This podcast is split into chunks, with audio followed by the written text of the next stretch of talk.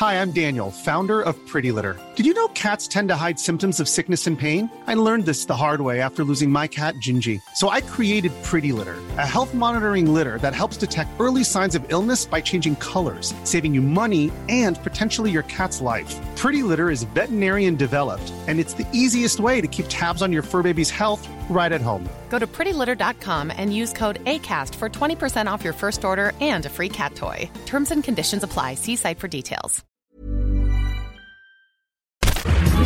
Minute Papillon. Bonjour, c'est Anne-Laetitia Béraud. Bienvenue dans Minute Papillon, le podcast d'info de 20 minutes. Nous sommes le lundi 21 octobre. Très bonne semaine. Dans Minute Papillon, aujourd'hui, on parle musique. Le rythme, la musique impacte grandement l'humain, et ce, dès le plus jeune âge. C'est ce que disent les recherches scientifiques actuelles. Et c'est sur cette intuition que la musique impacte l'enfant que Claudia Kespiaï a créé il y a 15 ans des crèches musicales des sons qui servent à éveiller l'enfant et accompagner l'adulte en devenir. Claudia Kespiaï publie aujourd'hui Petite enfance de la musique avant toute chose des neurosciences aux crèches musicales chez Duno. Elle évoque pour nous l'importance de la musique pour le très jeune enfant. Ma première question, à partir de quel moment la musique entre dans nos vies? La musique intérieure in utero donc l'association euh, des sons et des rythmes que l'enfant perçoit euh, dès les premières semaines, il les perçoit tactilement et ensuite il les perçoit aussi auditivement, impacte la structuration du cerveau et sa cartographie euh, neurologique.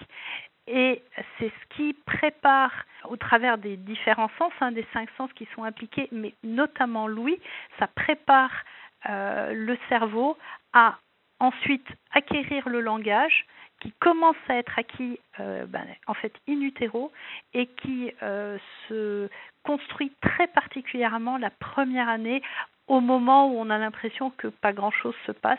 Et l'autre euh, découverte mais de ce qu'écrivent les chercheurs scientifiques en laboratoire, donc c'est connu mais c'est assez circonscrit dans les laboratoires, c'est qu'en fait la musique prépare à la socialisation. Et pour moi ça, a été assez énorme comme euh, euh, enfin de, comprendre ça la musique prépare à la socialisation. La musique nous rend des êtres relationnels. La musique nous permet de devenir des êtres en relation, capables de relation, donc des êtres mm. sociaux. Et ça, c'est grâce au rythme, parce que l'enfant in utero est immédiatement immergé dans le rythme des ces sept semaines. Enfin, on parle d'embryon à ce moment-là. Déjà tactilement, il va percevoir euh, les pulsations euh, du battement cardiaque de sa mère, et ensuite il va grandir. Donc il grandit dans un environnement rythmé avec la respiration, avec les bruits euh, du flux sanguin, les battements cardiaques.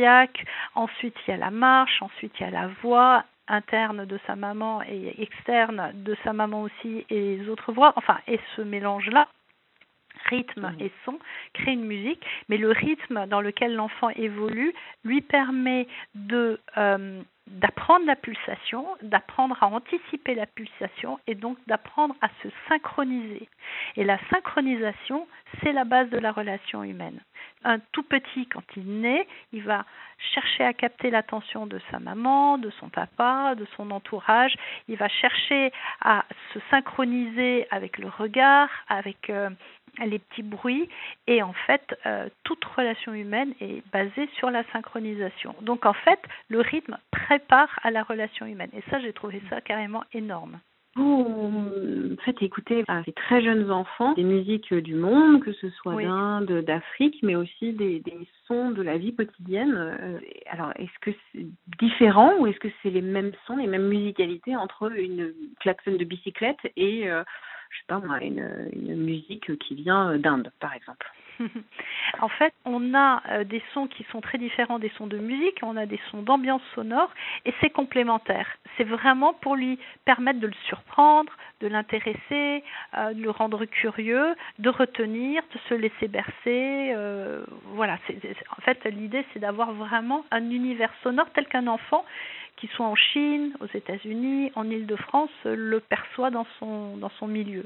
Si on a eu un environnement sonore riche euh, durant la toute petite enfance, est-ce que euh, on peut pas se dire que l'enfant va quand même oublier un très grand nombre de ces sons en grandissant? Alors, il va certainement en oublier, mais déjà à ce moment-là où il est dans la création de enfin il est dans l'acquisition du langage, il est dans un moment où toute cette multitude de sons différents va lui donner la possibilité de d'enrichir toutes les combinaisons qu'il va commencer avec lesquelles il va commencer à jouer. Toute cette construction là, elle se fait surtout les dix premiers mois, paraît-il. Euh, ça c'est Boris Cyrulnik qui le dit.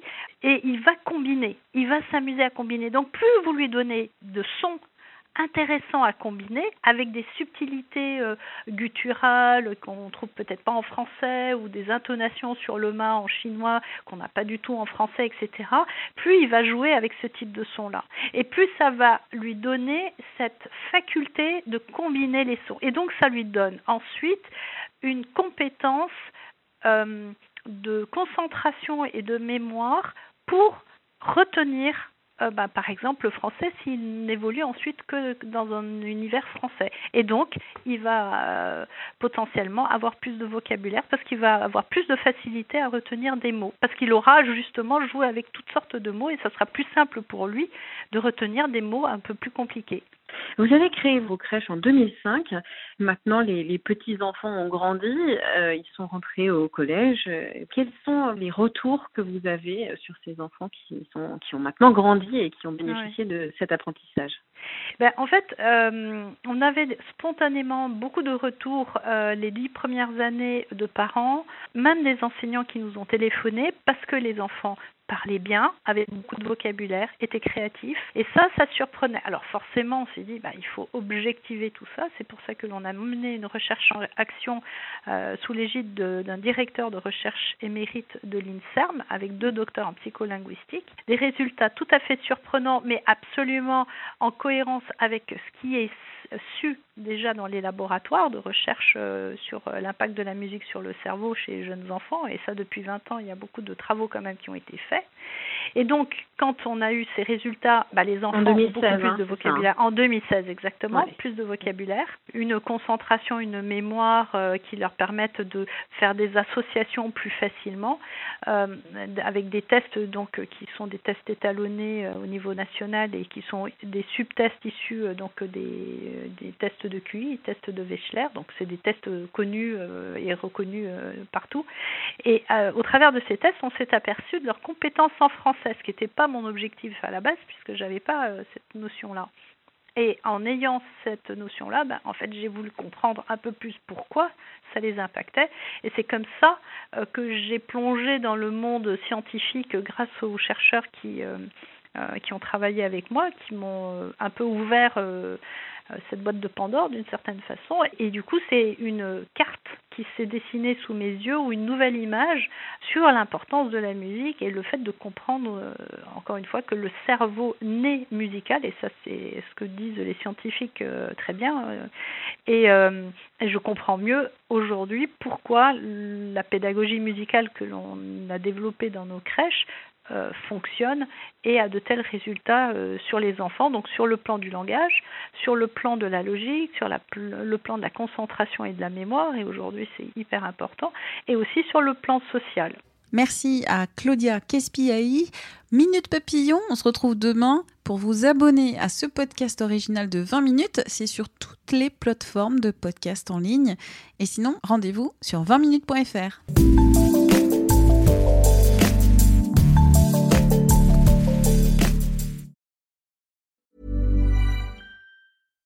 Deserves the best, and there's no better place to shop for Mother's Day than Whole Foods Market. They're your destination for unbeatable savings, from premium gifts to show-stopping flowers and irresistible desserts. Start by saving 33% with Prime on all body care and candles. Then get a 15-stem bunch of tulips for just $9.99 each with Prime. Round out Mom's menu with festive rosé, irresistible berry chantilly cake, and more special treats. Come celebrate Mother's Day at Whole Foods Market. Hi, I'm Daniel, founder of Pretty Litter. Did you know cats tend to hide symptoms of sickness and pain? I learned this the hard way after losing my cat, Gingy. So I created Pretty Litter, a health monitoring litter that helps detect early signs of illness by changing colors, saving you money and potentially your cat's life. Pretty Litter is veterinarian developed, and it's the easiest way to keep tabs on your fur baby's health right at home. Go to prettylitter.com and use code ACAST for 20% off your first order and a free cat toy. Terms and conditions apply. See site for details.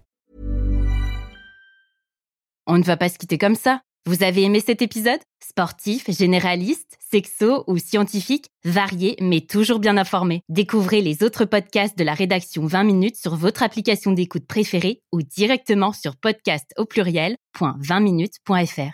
Et merci de nous avoir écoutés.